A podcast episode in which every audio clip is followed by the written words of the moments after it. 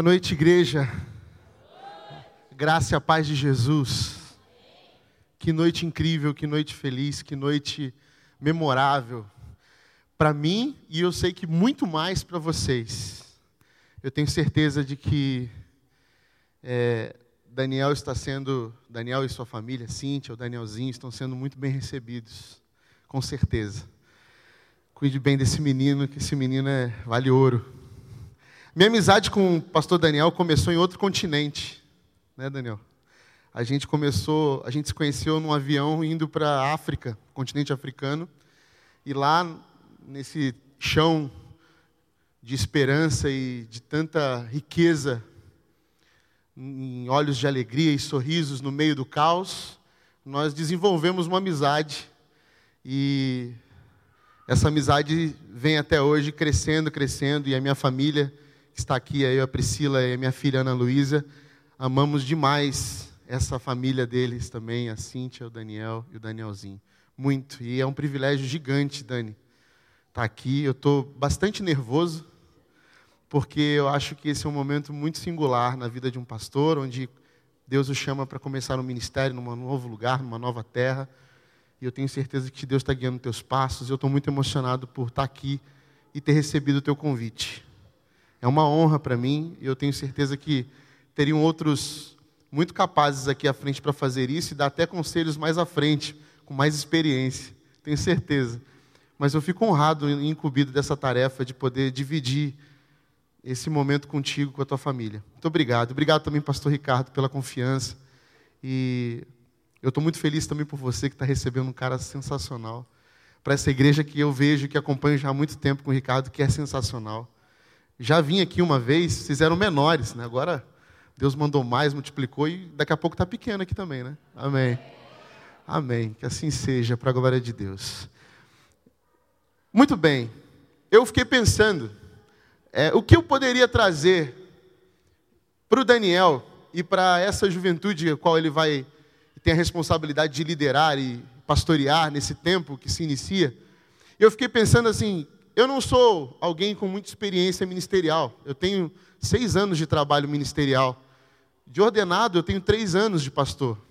Então eu sou um cara começando. Eu estou na estrada junto com ele, de mão dada, assim, aprendendo com gente fera, como o pastor Ricardo, como o pastor Fábio lá da PIB de Campinas, como gente que já passou por aqui. A gente olha para eles e fala: a gente precisa aprender com esses caras.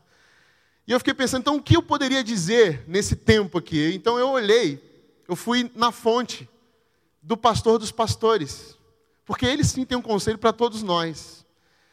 Eu fui lá nas palavras inspiradas por Deus de Paulo, em Filipenses, capítulo 2, quando Paulo vai falar sobre o pastor dos pastores, o Jesus, o Cristo a qual nós seguimos, e vai dizer como esse pastor, o pastor a qual nós seguimos, o mestre, se portou enquanto esteve aqui conosco, no meio de nós, na terra, no seu ministério humano.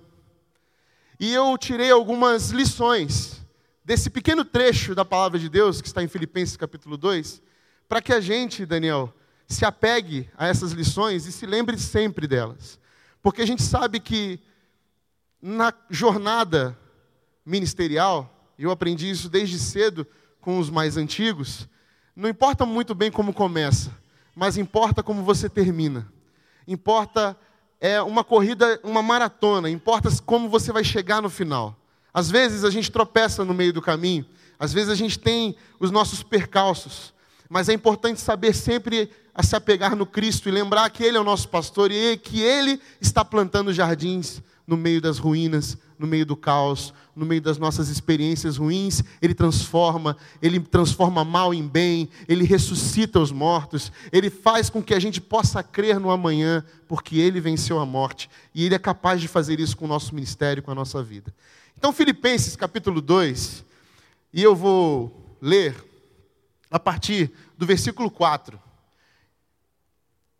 Filipenses 2,4 diz assim: Cada um cuide não somente dos seus interesses, mas também dos interesses do, dos outros. Seja a atitude de vocês a mesma de Cristo Jesus, que, embora sendo Deus, não considerou que o ser igual a Deus era algo a que deveria se apegar, mas esvaziou-se a si mesmo, vindo a ser servo, tornando-se semelhante aos homens, e sendo encontrado em forma humana, humilhou-se a si mesmo e foi obediente, obediente até a morte, e morte de cruz. Por isso Deus o exaltou à mais alta posição e lhe deu o nome que está acima de todo nome, para que ao nome de Jesus se dobre todo o joelho, nos céus e na terra e debaixo da terra, e toda língua confesse que Jesus Cristo é o Senhor, para a glória de Deus Pai. Pai querido, que a Sua palavra encontre lugar no nosso coração, que seja a Tua voz, que seja tão somente o Teu Santo Espírito a nos ensinar, a nos colocar onde deveremos estar, onde devíamos estar. Tira de nós o que o Senhor não colocou e nos enche, Pai, para que essa noite nós saia, saiamos daqui com responsabilidade, um compromisso ainda mais forte, revigorados na nossa alma, no nosso espírito, no nosso coração. Para a Sua glória, em nome de Jesus, amém. Nós, evangélicos de tradição protestante, nós temos alguns jargões na nossa caminhada. E um que é bem presente no ministério é que a gente fala glória a Deus. Você vai reparar que quando você vai fazer um elogio a um ministro que está pregando, que está cantando, que está ministrando na sua vida, orando por você, um líder, um líder de célula, um líder de pequeno grupo, e você foi profundamente tocado por aquele, para a palavra, pela canção, pela oração, você vai elogiar e vai falar muito obrigado, e a pessoa vai dizer glória a Deus. E aí, por muito tempo, a gente abstraiu essa expressão o que seria dar glória a Deus? O que seria então essa expressão quando eu falo glória a Deus? O que isso quer dizer? Aí você vai dizer, é, é dedicar todo o crédito do que foi feito ao Senhor dos Senhores, ao Senhor dos Exércitos, a Jesus Cristo, é Ele, é tudo sobre Ele. Certo. Mas como na prática, Dani, a gente consegue fazer isso no nosso ministério?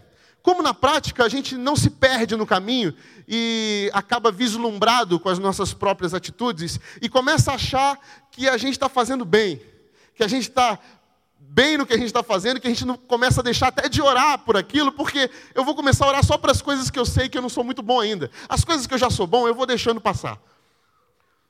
E eu estou fazendo um recorte aqui ministerial, mas isso se abrange a qualquer um de nós. Quando é que nós esquecemos disso? E como é que nós fazemos para nos lembrar de que tudo é sobre Jesus e o que ele tem feito em nós e através de nós?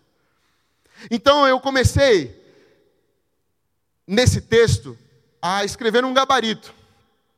E nesse gabarito eu identifiquei que a primeira coisa que eu vejo que o nosso pastor Jesus nos ensina como líderes e como pastores, e eu digo como pastores para todos também, porque nós somos chamados a pastorear em algum certo nível em alguma área. Aí você vai dizer, nossa, eu fui chamado para ser para pastorear? Sim, você foi chamado para pastorear. Porque qual é o critério do pastoreio de Jesus? O que ele disse para Pedro? Pedro, você me amas? E ele diz, eu, eu, você me ama? Ele diz, eu te amo. E Jesus diz o que para Pedro? Apacenta as minhas ovelhas. Ou seja, o critério para pastorear as ovelhas de Jesus é amar a Jesus. Se você ama Jesus, ele vai dar ovelhas para você pastorear. Ele vai fazer você pastor de algum jeito, em algum nível. Então abrace a mensagem de hoje. Abrace até porque o pastor Daniel vai precisar de vocês live. Vai precisar, porque nós pastores trabalhamos para ser inútil, já dizia um velho professor meu. A gente trabalha para ser inútil, para que um dia a gente veja o ministério florescer e a gente fala assim: agora a glória é de Deus. Porque Deus fez em mim e através de mim, e está fazendo neles e através deles, e assim por diante. Então, a primeira coisa que eu identifico no texto, olhando para Jesus, o pastor dos pastores, é que Jesus teve uma atitude. Você vai olhar lá no versículo 5. Seja, Paulo está dizendo, seja a atitude de vocês a mesma de Cristo Jesus. Eu comecei do 4 porque é importante saber que essa atitude tem início num considerar o outro mais importante do que si mesmo. O primeiro passo que a gente dá como pastor é saber que o outro vem primeiro. E que eu venho depois, e depois, e depois. Isso não é uma atitude pseudo-piedosa, mas é uma atitude para nós nos lembrarmos que o nosso dever é sim colocar o outro em primeiro lugar. Porque é servindo o outro que servimos a Deus. Porque é indo na direção do outro e considerando o outro extensão de mim mesmo, é que eu vejo Deus, é que eu vejo a mão de Deus e é que eu sirvo a Deus.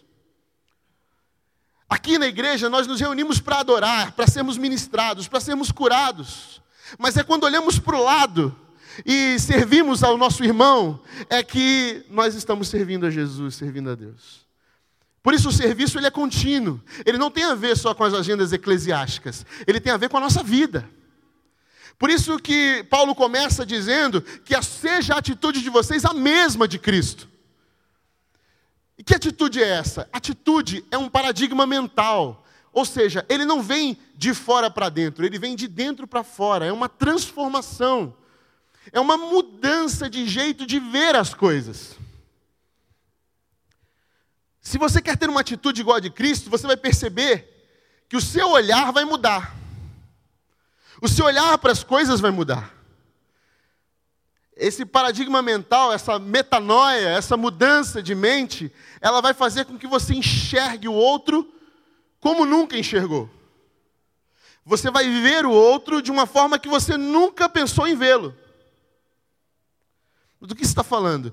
Jesus, durante o seu ministério, ele, por algumas vezes, vai ser narrado que Jesus então viu Jesus então viu aquele homem, Jesus então viu as multidões, Jesus então viu o coração daquele jovem. Vários momentos no Evangelho você vai ver essa expressão de Jesus viu.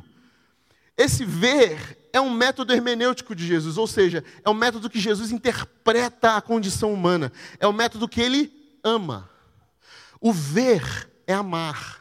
Quando Jesus diz: Eu vi você, eu vi as multidões e se compadeceu delas, eu vi o jovem, eu vi o coração daquele jovem, ele o amou, ele sentiu na sua carne a dor do outro, ele sentiu nas suas entranhas a lágrima do outro, ele sentiu que nele estava o outro, e que o outro era ele, ele era o outro, em um só. Essa atitude transforma as nossas relações, transforma a nossa comunhão, transforma o nosso olhar para o outro, e não só um outro desconhecido, o outro próximo, o outro minha esposa, o outro meu irmão, o outro meu filho, o outro meu pai, o outro namorado, namorada, marido, mulher. A atitude de Jesus é olhar para o outro amando, observando, vendo. Nós temos hoje olhares distraídos, olhares que estão fora do contexto de que o Cristo ensina nós hoje passamos batido. Nós não reparamos, nós não observamos, nós perdemos os mínimos detalhes porque estamos preocupados na velocidade de que, tem, que a nossa rotina anda. Ou estamos preocupados em atualizar o nosso perfil na internet. Olhamos mais para o celular do que para os olhos das pessoas. Perdemos o contato visual. E é interessante como o Evangelho vai dar ênfase no olhar de Jesus. O olhar de Jesus é uma coisa tão incrível no Evangelho. A expressão eu vejo você é tão incrível que nós vamos ver até o filme Avatar usando essa expressão para dizer que era da língua deles dizendo que eu te amo. Ele fala, eu vejo você, I see you. É, quer dizer, eu te amo. Enquanto o avatar está entendendo o que Jesus falou no Evangelho, a gente tem que entender que a atitude de Jesus é quando eu vejo alguém, eu sinto, então eu ajo em favor dele, eu tomo uma atitude, eu, eu tenho uma espécie de, de algo que me incomoda e me impulsiona até o outro, e não me deixa parado. Daniel, que a tua atitude como pastor do live seja um olhar indescritível vindo do próprio Mestre que você veja, que você sinta e que você haja. Que nunca passe indiferença no seu coração. Que essa seja a nossa oração. Que nós não sejamos indiferentes. Que nós não sejamos distraídos. Mas que começamos, comecemos a ver Deus nos mínimos detalhes. Em tudo que Ele está fazendo. Em cada milímetro da Sua presença. Aproveitar a vida plena que Jesus está dando. Isso é uma atitude. Seja a atitude de vocês a mesma do Cristo, que o que, embora sendo Deus, não considerou. E aí eu vou para o meu número dois. O número dois é eu não contabilizo. Embora sendo Deus, não considerou que o ser igual a Deus era algo que devia pegar-se. Eu imagino Deus falando para Jesus: Jesus, seguinte, você viu que deu ruim lá embaixo, né? Deu ruim. Eu preciso que você vá lá. Preciso que você vá lá para resolver esse negócio aí, porque deu ruim. Aí, Jesus, imagina Jesus. Peraí, Deus, mas é o seguinte, cara. Ó, eu vou descer lá, por quê? O que, eu ganho com isso? Estou de boa aqui, sou Deus, né? nós estamos juntos aqui. Por que, que eu vou descer lá? Os caras vão me, me apedrejar, me cuspir, não vão nem ligar para mim. Entendeu? Eu vou chegar lá, vou falar. Eu vou escolher 12 pessoas. Eu vou ter só 12 seguidores na minha rede social e um vai dar um follow.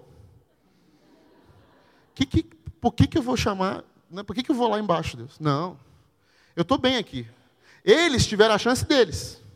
Eu não vou. Imagina Jesus fazendo cálculo sobre o que a gente merece ou deixa de merecer, o que ganha, o que... a gente está lascado, está danado. A atitude de Cristo é: eu não considero, eu não me apego ao fato de ser igual a Deus, por quê? Porque eu amo. Quem ama não faz conta. Quem ama não põe no papel, na tabela do Excel. E eu gosto de usar a tabela do Excel porque, para mim, o inferno, o papel de parede do inferno é tabelas do Excel. Eu odeio tabelas do Excel. Ainda bem que a minha esposa gosta, porque senão a gente estaria lascado para fazer as nossa, nossas contas do mês. Mas quem ama não contabiliza. Eu não ponho no papel. Eu não fico fazendo cálculo o que eu vou ganhar, o que eu vou perder. Quem ama vai, serve, se entrega, não se apega a méritos, a posições hierárquicas, quem ama se entrega e se doa. E o ministério do pastor que nos ensina que é Jesus é um martírio, é um dar a vida por, é um se entregar por gente que não merecia e que nunca ia merecer. Eu e você. É um doar-se por inteiro, é um colocar-se, inclusive, o teu coração para ser morto, se for preciso, porque eu amo.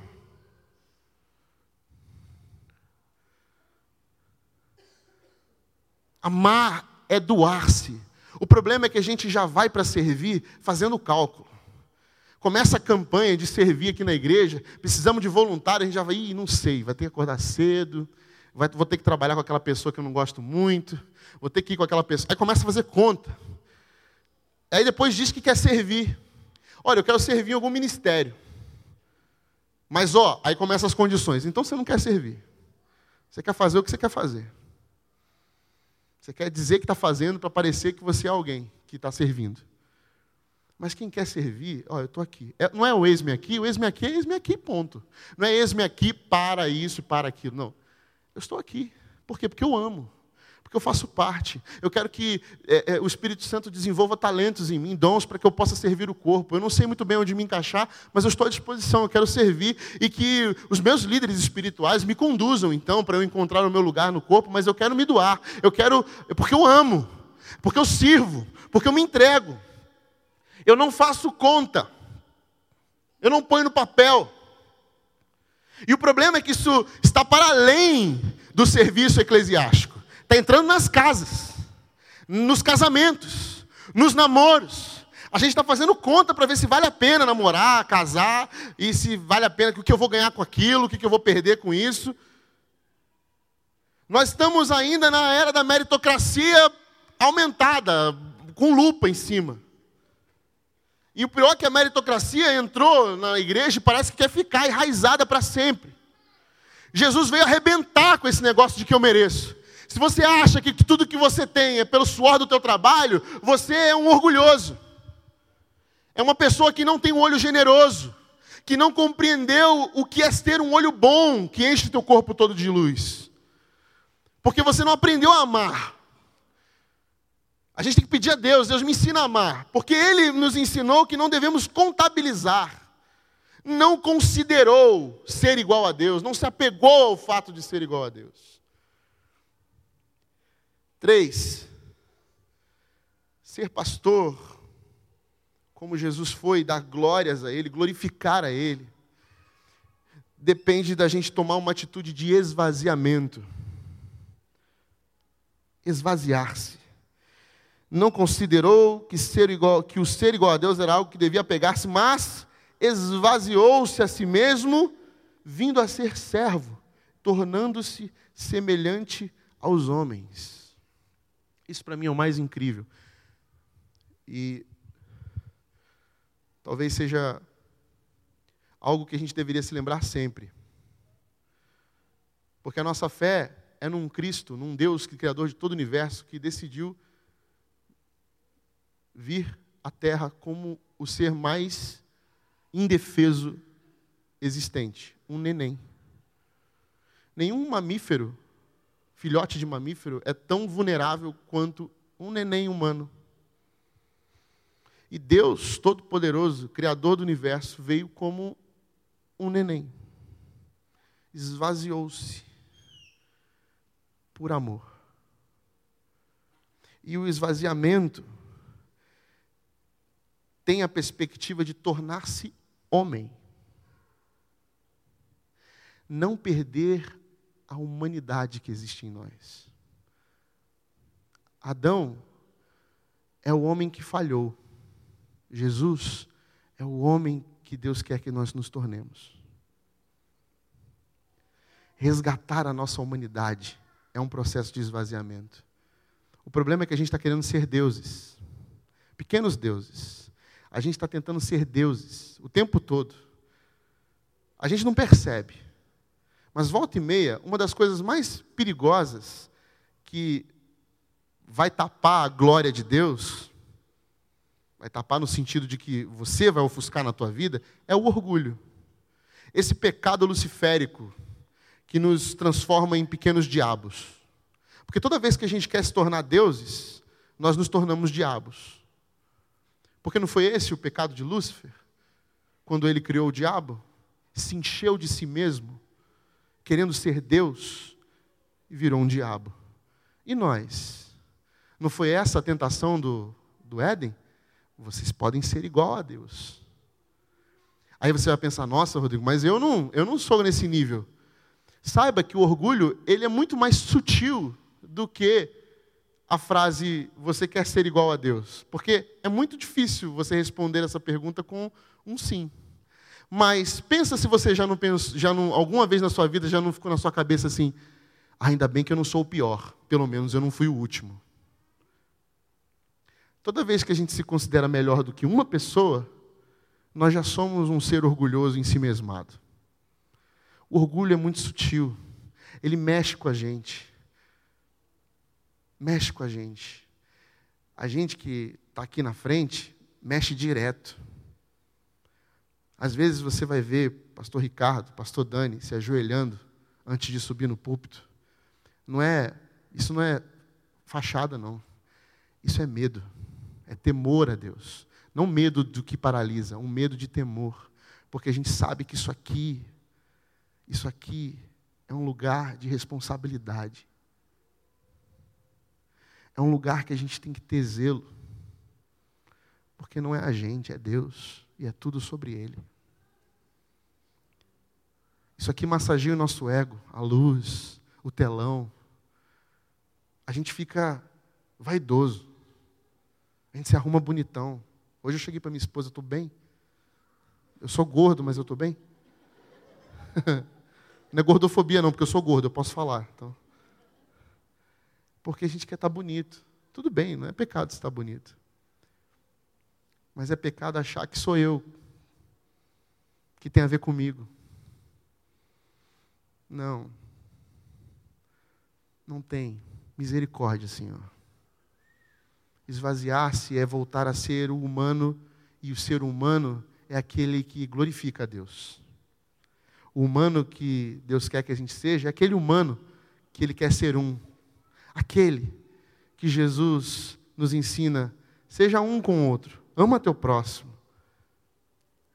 E assim você vai glorificar a Deus. Esvaziar-se tem a ver com pedir a Deus que use a sua vida do jeito que Ele quer. E que quando vier os frutos, você saiba dizer que é de Deus. É, o Curumim, que está aqui na frente, o William, pastor William, eu gosto de chamar de Curumim, pastor William é mais bonito. Eu aprendi uma oração com ele. que ele fazia quando ele estava indo para o norte da África. Ele falava assim, ele estava lá no, no radical e ele abria a janela e gritava: Fuzila-me, Senhor, e leva-me para os piores lugares da terra. E aí Deus ouviu, né, Bruno? Levou ele para um lugar que tem bastante gente para fuzilar lá. É, depois você conversa com ele. Mas eu acho que a nossa oração, Dani, quando, toda vez que a gente subir aqui para ministrar, tem que ser fuzila-me, Senhor. Leva-me para onde o Senhor quiser. Leva-me para o caos. Leva-me para as ruínas, Deus. Porque eu sei que é lá que o Senhor está plantando jardins. Porque eu sei que é lá que o Senhor está transformando corações quebrados.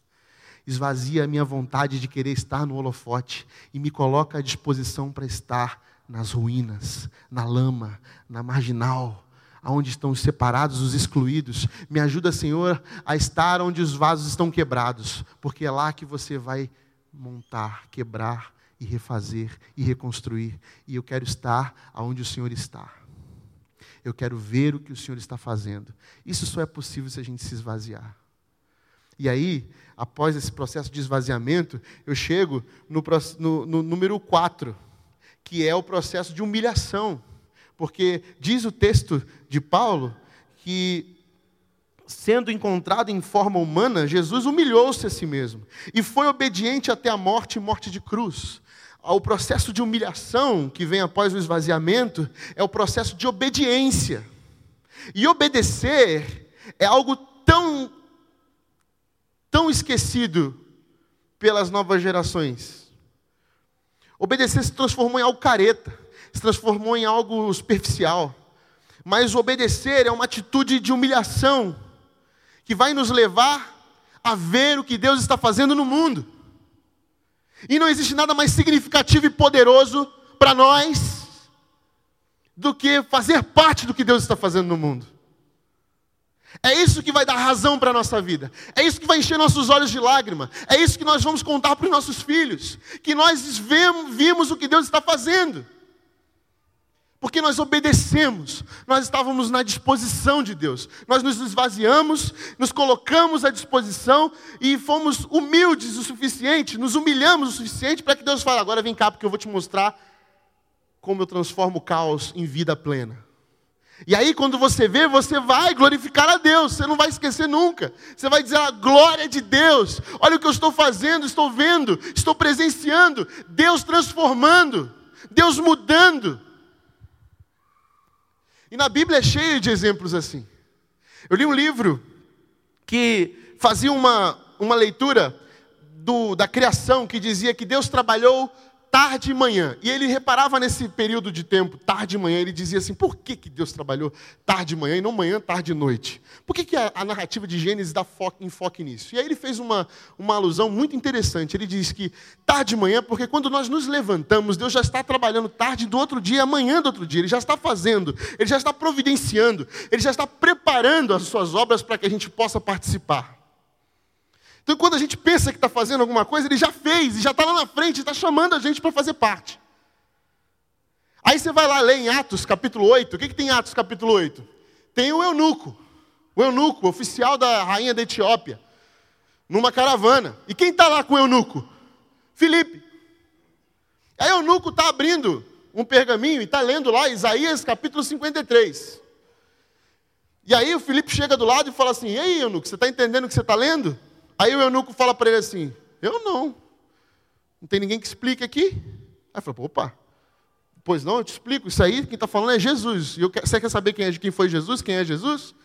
Eu quero, conta aí. Aí ele contou. No final, o eunuco falou assim para ele: Ó, oh, tem água aí, quem impede que eu seja batizado? Nada, batizou. E aí o que, que veio? Millennium Falcon pegou ele, psh, levou embora. Primeiro teletransporte da, da, da humanidade, Felipe.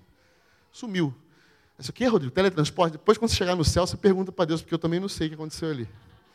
Tenho a menor ideia. Mas sumiu, foi embora. Por quê? Porque Deus já tinha trabalhado tarde de manhã no meu nuco. Porque eu não sei que raio ele está fazendo com Isaías 53 na mão. E aí, Felipe, quando chegou, a zaga estava batida, goleiro no chão. É só botar para dentro, Felipe. É gol. Deus já trabalhou tarde de manhã, Felipe foi obediente, se colocou lá em, onde a mão de Deus estava na história para converter um oficial etíope. Não era uma pessoa qualquer. Porque a partir da conversão do oficial etíope, esse eunuco, o evangelho chegaria pela primeira vez nas terras africanas. Quando que Felipe ia imaginar um negócio desse? Não sei nem se ele imaginou, mas ele obedeceu. E Deus trabalhou tarde de manhã e disse: Felipe, agora é contigo. E a glória é de Deus. Atos capítulo 9. O que acontece em Atos capítulo 9? Quem está lá? Paulo, antes, Saulo. Estava lá Saulo, né? indo na estrada para Damasco. E aí o que acontece com ele? Aparece Jesus, uma grande forte, cego, ele fica cego. E aí aquela cena que a gente já conhece, né? E ele falou: ó, você vai ter que encontrar um cara chamado Ananias. E ele vai te ajudar na tua cegueira. E aí Paulo foi. Nisso corta a cena. A Bíblia é muito legal. Corta a cena, casa de Ananias. O que está acontecendo na casa de Ananias? Ananias está chegando do culto da Igreja Batista Bethesda, domingo. Chegou lá à noite, ligou a TV, foi ver o gol do Fantástico. O Flamengo perdeu, o Fluminense ganhou. Aleluia. Você vai ter que aguentar isso aí. Teu chefe é Fluminense agora. Deus é bom. Aleluia, Ricardo. Faça, faça, faça valer. Vendo os gols do Fantástico, Ananias parado, daqui a pouco, quem aparece para Ananias? Deus. Ai, que legal isso, né? Muito legal isso. Tudo bom, Ananias? Deus, espera aí, só um instantinho, minha casa está tá muito arrumada. Deixa eu dar uma geral aqui. Não, não, não. Ó, jogo rápido. Você precisa encontrar Saulo e você vai pregar o evangelho para ele. Aí, aí Saulo, opa, com certeza, mas peraí, uh, Ananias, com certeza, Saulo, né? Mas peraí só um instantinho. Saulo? Saulo, você conhece Saulo, né? Saulo, o que mata crente? É esse aí mesmo, Ananias. Então, Deus, assim, eu não sei se você sabe, mas eu sou crente. Não parece muito, mas eu sou crente, Senhor. Acredito no Senhor, tenho fé, vou à igreja. E, esse Saulo, ele mata crente. Então eu vou lá falar com o Saulo que mata crente. Isso mesmo. Tá bom. Mulher, chega aí. Oh, papai ama vocês. Deus abençoe. E Saulo Cara, eu não sei se eu iria. Na boa. Ananias vai para Saulo, vai encontrar Saulo. E aí, quando Ananias chega diante de Saulo, Saulo está prostrado, cego. E Ananias chega e vê aquela cena de Saulo. Rapaz, se eu sou Ananias, eu falo, ah, é. Tá cego. O jogo virou, não é mesmo? Peraí. Ah. Mas Ananias vai e prega o evangelho para Saulo, por quê? Porque a bola está relevantada na rede, é só cortar, cara. Deus já trabalhou tarde de manhã. Deus já trabalhou tarde de manhã. Ananias pregou o evangelho para Saulo, Saulo virou Paulo, Paulo virou o maior autor da Bíblia que está na sua mão e plantou o maior número de igrejas possíveis. O cristianismo avançou de uma forma inesperada e Ananias, só porque Ananias obedeceu e fez parte do que Deus está fazendo no mundo obedecer e ver a glória de Deus. Isso faz nossos olhos chorar. E eu lembro, Dani, quando a gente estava na África e a gente presenciava pequenas coisas e os nossos olhos enchiam de lágrima. E a gente dizia: valeu a pena. Porque obedecer é a melhor coisa que tem no ministério. Porque a gente vai fazer parte daquilo que Deus está fazendo no mundo e não tem coisa melhor do que isso. O privilégio é nosso de fazer parte da missão de Deus. Obedecer é um ato de humilhar, de humilhar-se a si mesmo. Jesus foi obediente e teve morte de cruz. Morte de cruz.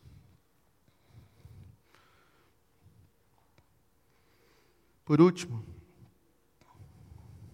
número 5, ele foi exaltado. Por isso Deus o exaltou à mais alta posição e lhe deu um nome que está acima de todo nome, para que o nome de Jesus se dobre todo o joelho nos céus e na terra e debaixo da terra. E toda língua confesse que Jesus Cristo é o Senhor, para a glória dele.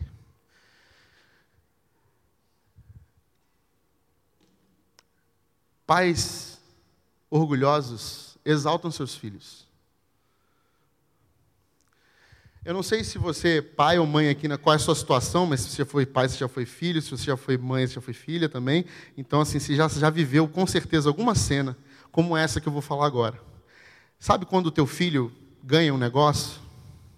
E aí você vai todo orgulhoso e vai dizendo para todo mundo, oh, meu filho, ó, fala, ó, é o que ganhou aí, ó. Tá vendo lá? Meu filho. Aí os nossos filhos, ou a gente, quando era filho, ficava, nossa, mano, que mico.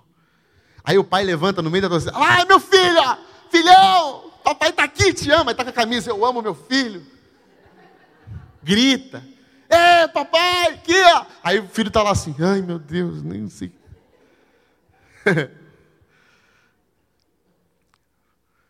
Filhos obedientes orgulham seus pais. E os pais exaltam seus filhos porque estão orgulhosos com o que eles estão fazendo. Porque os homens verão as boas obras que vocês estão fazendo e vão glorificar a Deus que está nos céus. É por isso que em 1 Pedro, Pedro vai escrever: Humilhai-vos, pois, debaixo da forte mão do Senhor, e ao seu tempo ele o exaltará. Às vezes, Dani, o ministério é meio que ingrato. Às vezes não, direto. Mas, cara, isso é uma falácia, porque não é não. A gente tem muito. É privilégio.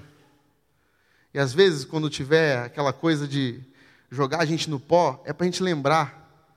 Para lembrar que a gente veio dali e que a melhor coisa que está é que Jesus se ajoelhou com a gente e disse para a gente: Eu vou estar com vocês no vale da sombra da morte.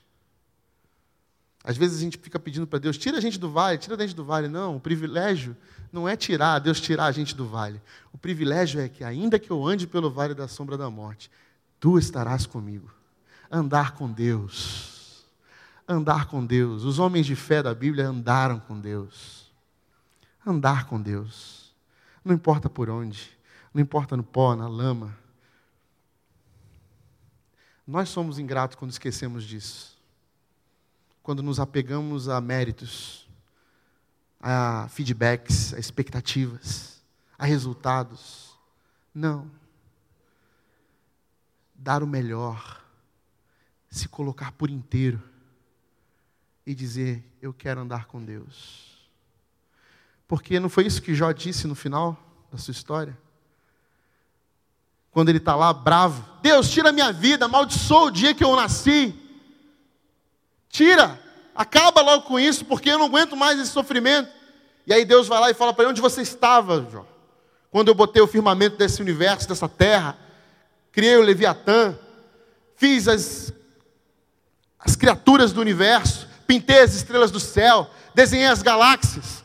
E aí Jó vira para Deus e diz numa das orações mais bonitas da Bíblia: Antes eu te ouvia falar do Senhor, agora meus olhos te veem. Se é preciso andar no vale da sombra da morte, se é preciso andar no caos, para que seus olhos contemplem a Deus, que seja. Porque o nosso ministério, a melhor coisa do mundo é poder andar com Deus e olhar Deus fazendo as coisas que Ele está fazendo nesse mundo. E eu encerro contando uma história que eu ouvi de um pastor amigo. Ele uma vez me contou uma história, a gente estava nessas conversas pastorais dividindo algumas crises, e ele me contou uma história muito legal. Que eu levo para a minha vida e eu espero, Dani, que você leve também. Sempre. Ela me ajuda bastante. Ele disse que uma vez ele estava com o filho dele, na casa dele, o filho dele de seis anos, e ele falou que toda vez que ele vai lavar o carro, ele chama o filho dele para lavar, porque o filho dele se amarra em lavar o carro. E aí ele falou assim: Filho, vou lavar o carro. Aí ele já corre, já, vou lavar o carro, vou lavar o carro. Aí ele tira o carro da garagem. E aí põe tudo lá, posso, começa a lavar o carro. Aí começa a lavar o carro, aí joga espuma para um lado, shampoo para o outro, lava o carro, se molha, ele molha o outro, lava errado, lava certo. É uma doideira. Uma bagunça. Depois de duas horas, termina. Aí acabou, pai? Acabou, filho. Aí ele sai correndo.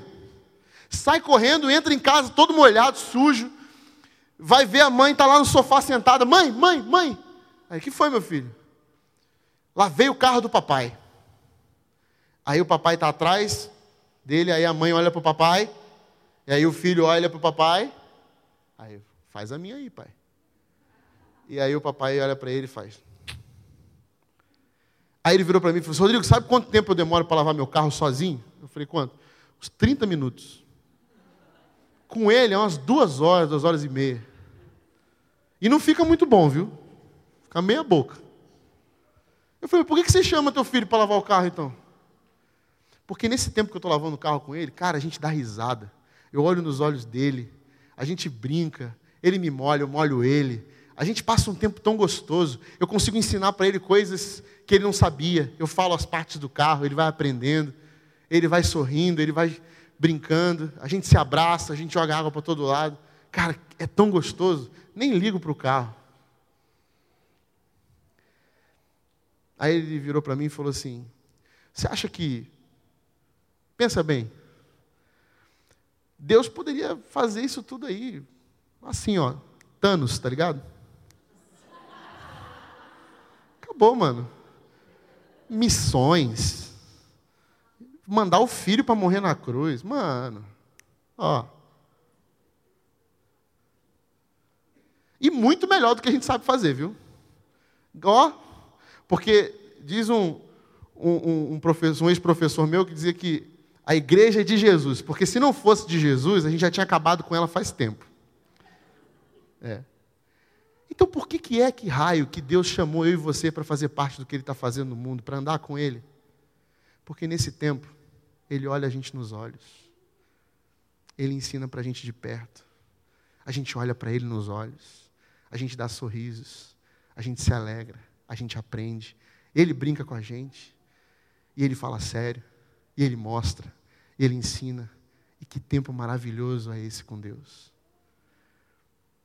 E eu aprendi, Dani, essa lição de que nós estamos preocupados muito com performance e Deus está preocupado com relacionamento. A gente está muito preocupado em mostrar para os outros o quanto a gente é bom e o que a gente sabe fazer. Enquanto Deus só quer que você ande com Ele. Ouça a voz dEle. Aprenda com Ele. Sinta Ele. Veja Ele nos mínimos detalhes e perceba o que Ele está fazendo no mundo. E quão belo é ver os sinais do reino de Deus, que um dia Ele voltará. Deus te abençoe, meu amigo. Eu estou muito feliz. Que a tua jornada seja um andar com Deus imparável. E lembre-se do que o teu pastor fala. Teu ministério nunca vai ser maior do que tua vida de oração. Olha para Deus. Fala com Ele. Seja forte e corajoso. Te abençoe.